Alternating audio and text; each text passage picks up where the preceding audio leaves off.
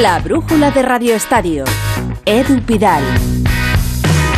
Es el dolor de cabeza para los clubes en cualquier parón de selecciones. Es que los jugadores vuelvan sanos a los entrenamientos. En el Barça ya hemos ido contando estos días que Xavi, a Xavi no le ha podido salir peor con un balance de lesionados importante. En el Real Madrid se han encontrado esta tarde con la lesión de Luka Modric tras clasificar a Croacia para la Final Four de la Liga de las Naciones. ¿Es grave? Alberto Pereiro, buenas.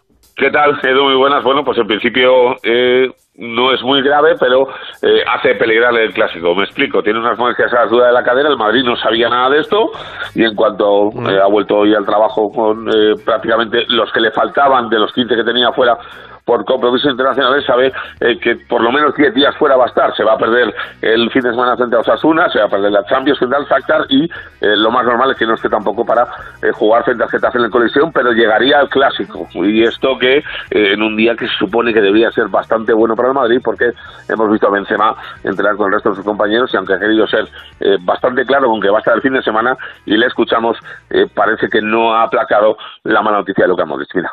Bien, feliz de, regresar con, con, el equipo.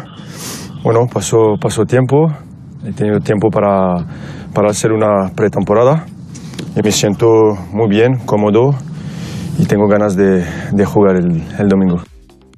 Bueno, pues esa es la buena noticia del Madrid. Se perderán ese partido eh, tanto Lucas Vázquez como Luca Modric, pero estará Karim Benzema. Eh, hoy no han entrenado ninguno de los eh, franceses y belgas que han llegado para el último día de entrenamiento. Lo mismo para españoles y los sudamericanos que han jugado sus partidos aquí en Europa. Y mañana otro día de trabajo. ya te digo que la noticia en el Madrid es que en principio 10 días de baja para Luca Modis, pero estaría para el Clásico. Pues eso es lo que esperan en Valdebebas, que pueda estar. Gracias, Pereiro. De lesionados, el peor parado es el Barça. Araujo ya ha pasado por el quirófano, pero además Cundé, Bellerín, Memphis, una larga lista para la enfermería. Alfredo Martínez, hola. Hola, muy buenas tardes. Edu y se van confirmando los peores pronósticos, ¿no? En el día de hoy, Ronald Araujo, después de una conversación con el club que le convenció de que se operara, un mal menor dentro de lo que cabe, ha sido operado de ese pequeño desgarro en el tendón del aductor largo de la pierna derecha. La hizo el doctor Lasse Lampain en la primera hora de la mañana y todo ha ido satisfactoriamente en la localidad finesa de Turku. Pero el club no marca una recuperación, un periodo de recuperación. Estamos más cerca de los tres meses, con lo cual que se olvide Araujo, que se olvide la Confederación Uruguaya de Fútbol de poder contar con el central uruguayo para este campeonato del mundo. A pesar de todo, le quedan más posibilidades de competir en otros torneos, pero Ayer se retiraba del entrenamiento Héctor Bellerín, uno de los que no ha ido con el virus FIFA. Pues bien, en el día de hoy se confirma que el futbolista sufre una lesión en el sóleo de la pierna izquierda.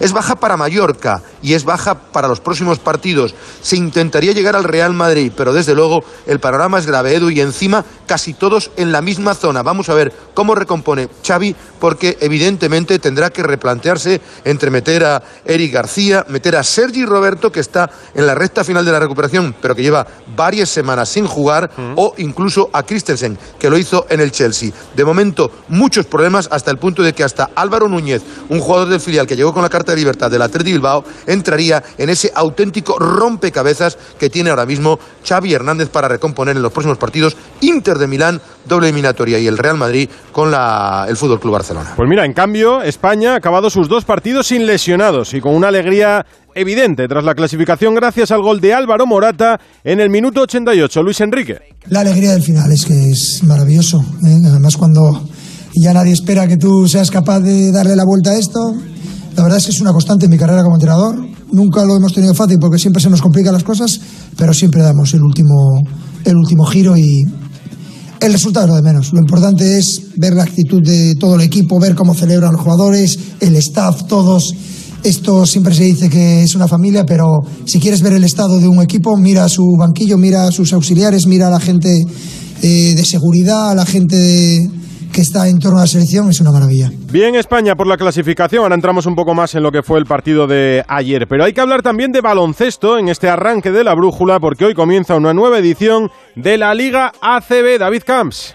Buenas tardes, Edu, y lo hace con el debut histórico de un presidente jugador. Por primera vez en la historia de la ACB, Margasol dirige en los despachos al Girona y será pieza fundamental en la visita en unos minutos del campeón de Liga y la Supercopa el Real Madrid promete el duelo Tavares-Margasol para abrir boca de una temporada en la Liga Endesa en la que es de esperar que se vea el impacto positivo del título del Eurobásquet de la selección española. El Madrid y el Barcelona parten como los dos candidatos a jugar de nuevo la final allá por el mes de junio, incluso también en la Copa del Rey que se va a disputar en Badalona, pero precisamente el Juventud de Joel Parra o el renovado Valencia Basket con Alex Mumbrú en el banquillo y Jaime Pradilla, el Unicaja de Alberto Díaz y Darío Brizuela o el Tenerife de Jaime Fernández pueden ser los grandes animadores de la competición que alza el telón con el Girona Real Madrid y cuya primera jornada se va a alargar hasta el próximo viernes. En Girona, a partir de las 9, hay en directo un partido de fútbol de la Champions en el Alfredo y Estefano. Ana Rodríguez. Sí, el partido de vuelta de la última previa de la Champions femenina con sorpresa porque está ganando el Rosenborg en el Di Estefano 0-1 al Real Madrid, pero tranquilidad que el Real Madrid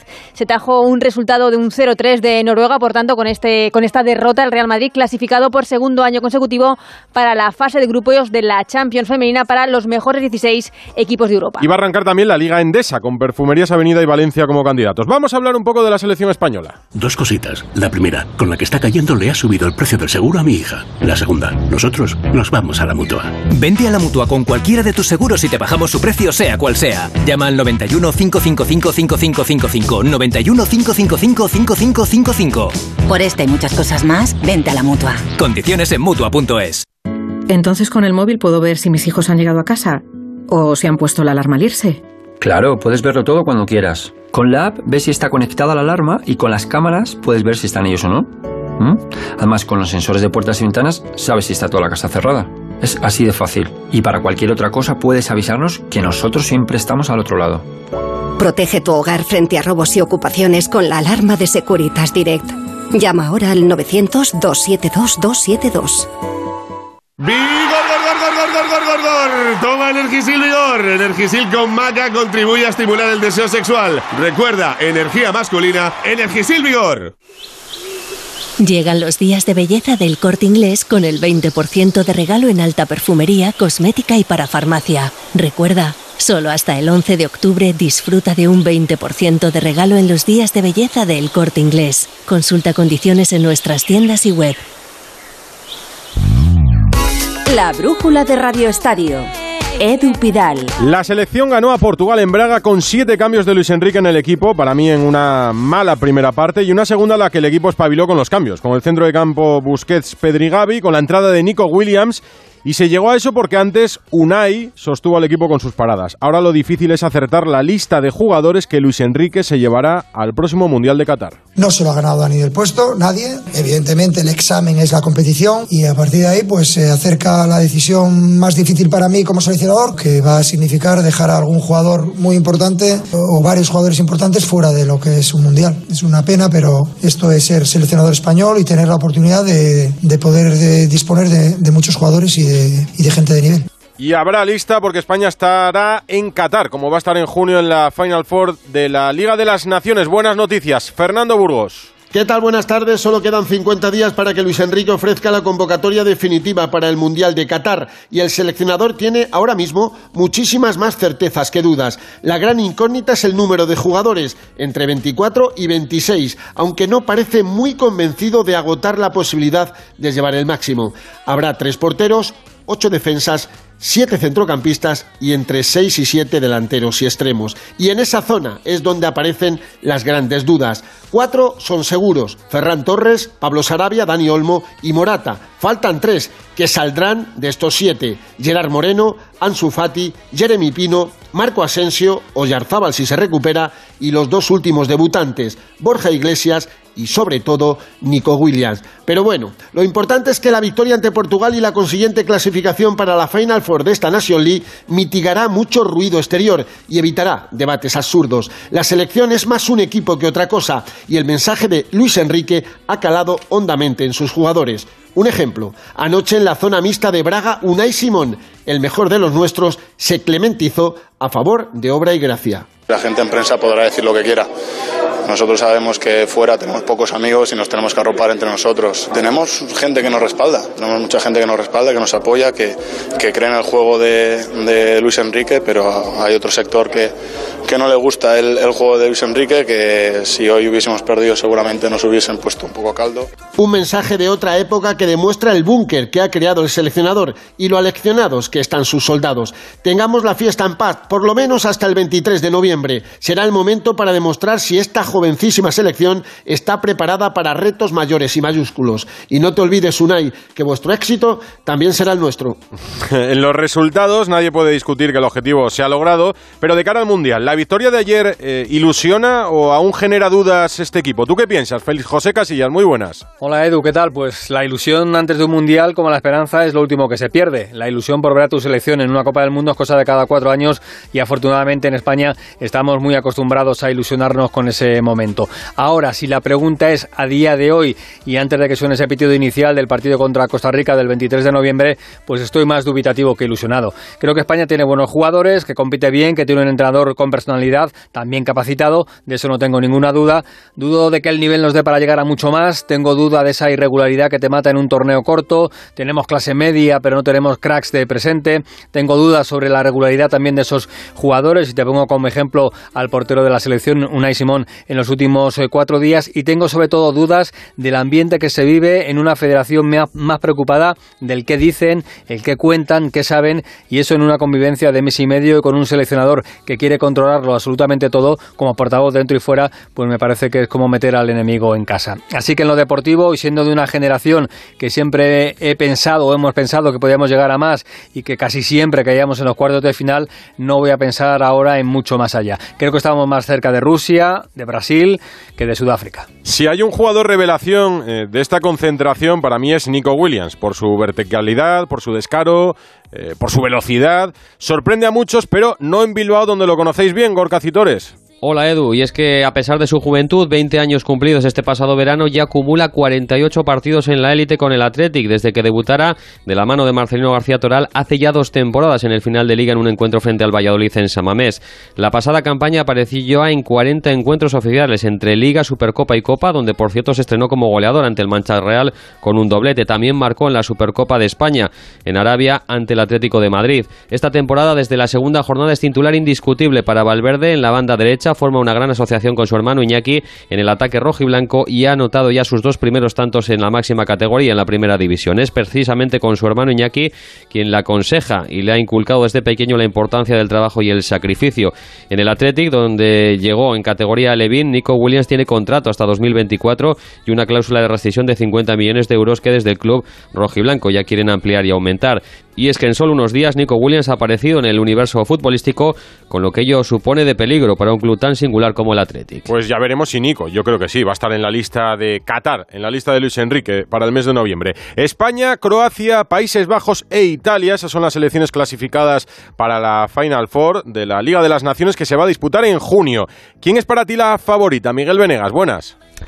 Hola, ¿qué tal? Muy buenas. Yo creo que España, sinceramente. Es verdad que hay mucha igualdad y que seguir después de España está muy cerquita Italia, que es verdad que ha pasado un bache muy duro después de no clasificar para el Mundial hace menos de un año, pero que creo que en junio se va a parecer y se va pareciendo ya más a la campeona de Europa que a la fracasada estrepitosa de, de antes de llegar al Mundial. Así que el equipo de, de, Mancini va a ser más o menos igual de duro que era hace un año en, en la Eurocopa. Eh, y después diría que Países Bajos, que más allá de los nombres, porque bueno, uno por línea, Van Dijk en la defensa, Frenkie de Jong en medio campo y Memphis Depay arriba, la gran estrella del equipo parece que está en el banquillo y es el sempiterno Luis Van Gaal, el equipo va a seguir siendo competitivo. Y luego Croacia, que es verdad que está en declive, sus grandes estrellas lo están, sobre todo Luka Modric, pero que se mantiene competitivo, ya no está Mansukic arriba, algunos problemas para marcar gol, pero se acaban agarrando los partidos. El otro día sufrieron contra Austria, pero han acabado por encima de Dinamarca, Francia y también los austriacos. Aún así, con todo, eh, como diría Luis Enrique, la tendencia es Europa, en Europa es la igualdad, pero creo que España está un punto por encima. Y va a ser una fase final bonita. A ver, España siempre va a generar debate, un debate que debería de ser sano, porque es un debate deportivo, pero aquí parece que si alguna decisión del seleccionador no te gusta, la haces por madridista o por antimadridista, al revés. Es decir, que nos meten en trincheras y no pasaría nada porque la figura de Luis Enrique aguanta la crítica porque da a entender que le importa poco, pero lo grave como decía Fernando, es que ese mensaje se traslade al vestuario. Pues claro, una y Simón, la derrota produce críticas. Esto es de primero de fútbol. Yo no entiendo las críticas porque haya pocos jugadores del Madrid en la selección. Va Carvajal que juega y va Asensio que no juega. Se utiliza cada alineación de Ancelotti para defender a Luis Enrique porque hay mucho extranjero. ¿Y qué españoles podría tener el Real Madrid? Seleccionables. ¿Es mejor Unai que Courtois? No. ¿Es mejor cualquier delantero de la Roja que Benzema? No. ¿Es mejor Sarabia que Vinicius? Pues tampoco. ¿Los del centro del campo del Barça van a ir al Madrid? Pues está claro que no. Y no pasa na- nada por debatir algunas decisiones de Luis Enrique. Por ejemplo, llamó muchísimo la atención que optara por Guillamón como central. Sorprendió hasta en Valencia, Cayetano Ross. Hola, buenas tardes, Edu. La frontera entre la genialidad y la frivolidad es a veces muy estrecha. Y en el caso de Hugo Guillamón de central contra Portugal, cuando llevaba año y medio progresando de medio centro, cae del lado de la extravagancia por parte de Luis Enrique. Rectificó en el descanso con la entrada de Busquets y al haber retrasado a Rodri, otro mediocentro que esta vez lo bordó como central. En definitiva, que ni Bordalás ni Gatuso ven a Hugo Guillamón como central, pero Luis Enrique lo ha visto en contra de toda, de toda lógica y de la realidad, aunque rectificó en el descanso. El próximo debate lo vamos a tener con la lista para Qatar, jueves 9 o viernes 10 de noviembre. Y está en el aire el futuro de Luis Enrique. ¿Va a seguir después de Qatar para dirigir al equipo en la Final Four de junio? Pues esa decisión depende únicamente del propio Luis Enrique. Llegan los días de belleza del corte inglés con el 20% de regalo en alta perfumería, cosmética y para farmacia. Recuerda, solo hasta el 11 de octubre disfruta de un 20% de regalo en los días de belleza del corte inglés. Consulta condiciones en nuestras tiendas y web. Esta noche, tras el éxito en su estreno, Pero aquí solo hay una forma de hacer las cosas. Antena 3 te ofrece en una emisión única el primer capítulo de La novia gitana. Dos hermanas muertas cuando estaban a punto de casarse. Sí. Mucha casualidad, ¿no? Hoy a las 11 menos cuarto de la noche en Antena 3. La tele abierta. Y los dos primeros capítulos ya disponibles en exclusiva en A3 Player Premium. Sabemos que tienes muchos planes y sueños por cumplir y en Cofidis queremos estar a tu lado. No esperes más y hazlos realidad antes de que las condiciones del mercado empeoren, suponiendo un mayor esfuerzo para ti. Sea cual sea tu proyecto, el momento es ahora. Llámanos al 900 84 12 15 o entra en cofidis.es para más información. Cofidis, cuenta con nosotros. Descanso en el Di Stéfano, Ana. Sí, sigue perdiendo el Real Madrid 0-1 ante el Rosenborg con un balón al palo y un gol anulado por fuera de juego los últimos minutos para el conjunto madridista que se agarra al 0-3 conseguido en la ida para estar en la fase final de la Champions femenina. Tenemos que hablar del Atleti, ir a Sevilla, Valencia. Son las 9 menos 10, las 8 menos 10 en Canarias.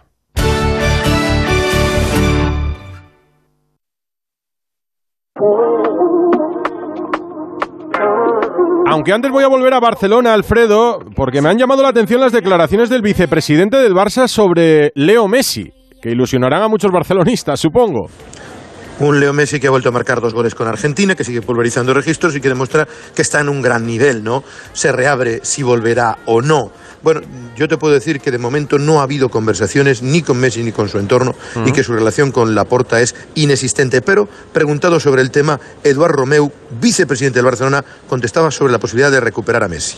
Si tornés vindria de franc, llavors segur que sí. Si volviera lo haría gratis, así que claro, le traería de vuelta, pero no lo tengo contemplado en el presupuesto. Leo es un icono en el club y esta es su casa, pero será una decisión técnica y evidentemente aquí no me meto porque de eso no entiendo. No, no en sé jo d'això. Hay quien dice que Leo Messi ya tendría decidido marcharse del Paris Saint-Germain al final de esta temporada y que no volvería nunca al Barcelona estando Gerard Piqué. Bueno, la segunda parte sí es cierta, pero la primera todavía no se ha producido. Según mis informaciones, Leo Messi hasta que no pase, no acabe el Mundial, no se planteará nada. De momento, el Paris Saint-Germain, que parece que lo va a hacer, no le ha ofrecido la renovación del que sería su tercer año, pero es una de las posibilidades, incluida la de ir a Estados Unidos a jugar al Inter de Miami, con el que ya tiene algunas conversaciones. En cualquier caso, hablaremos y mucho de Messi y de Gerard Piqué, que para nada se plantea salir del Barcelona por muchos rumores del Atlético de Madrid y que ahora cree que puede ser su oportunidad con las lesiones que se han producido en el centro de la zaga. Ah, por cierto, y terminó como una anécdota. Lewandowski, estrella importante, pues hoy en el día de fiesta ha ido a trabajar voluntariamente y además en las redes sociales ha dicho no hay excusas, hay que seguir trabajando. Lewandowski, ejemplar dentro y fuera del terreno de juego y el Barça encantado con el centro delantero polaco. Meritorio el Lewandowski. Gracias, Alfredo. Del Atlético de Madrid, vuelta al trabajo, Hugo Condés, hola. Hola, ¿qué tal Edu? Buenas tardes. El Atlético de Madrid que ha tenido un buen parón de selecciones, más allá del magnífico gol de ayer de Álvaro Morata, protagonista evidentemente de la actualidad de la selección española y prácticamente en toda Europa por ese gol que ha metido a España en la Final Four de la National League. En el Atlético de Madrid están muy alegres de que no ha habido ningún futbolista con problemas físicos. El equipo rojiblanco además en este parón ha aprovechado para recuperar a dos piezas muy importantes como son la de Stefan Savic y la de José María Jiménez que en principio están preparados para jugar contra el Sevilla. Veremos si llega Lemar en principio debería llegar Hermoso, que lleva dos días sin entrenar con una tortícolis.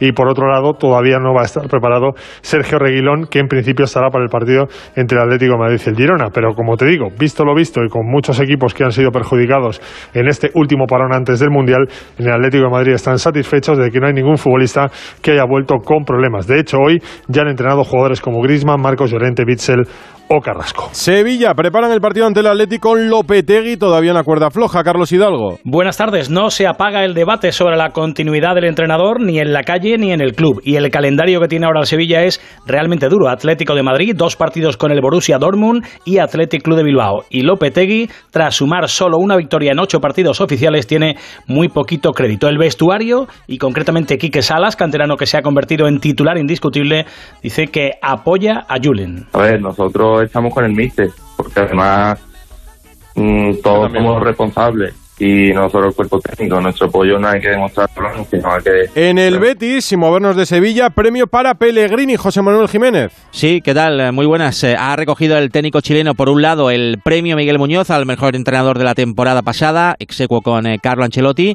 tras ganar la Copa y tal y como ha empezado la Liga al Betis se le pide ya la lucha por la Champions. Esto dice Pellegrini. Para mí el próximo desafío es ese, volver a tratar de ganar el próximo partido, nos toca en la Liga y ya veremos a final de temporada hasta dónde nos permite. Nos permite Buen papel de Pellegrini en el Betis, de momento, con la Copa del Rey de la pasada edición. Valencia, fichaje para la portería en el equipo de Gatuso, Eduardo Esteve. Hola Edu, buenas tardes. El Valencia ha hecho oficial el fichaje de Yago Herrerín, el guardameta vasco de 34 años, ya es oficialmente nuevo futbolista del conjunto de Mestalla para suplir la baja del lesionado Chaume. Recordemos, estaba sin contrato y tenía que pasar ese periodo de prueba. Al final ha convencido a Roberto Perrone, a Ocho Tonena y también a Gennaro Gatuso. Por otra parte, el equipo ha trabajado ya con todos los internacionales en la tarde de hoy en la Ciudad Deportiva de Paterna, pendientes del estado físico de Yunus. De momento sigue siendo duda para el encuentro del domingo frente al Español. Mira, sorprende el fichaje en la portería. No, sabía ni que estaba libre todavía Herrerín. Más noticias sobre fútbol en este miércoles 28 de septiembre. Gonzalo Palafox. Hola Edu, ¿qué tal? Buenas tardes. Más premiados en la gala de marca, Aspas y RDT han recibido el premio Zarra. Mm. Al delantero del Celta le han preguntado, cómo no, sobre sus opciones de ir al Mundial.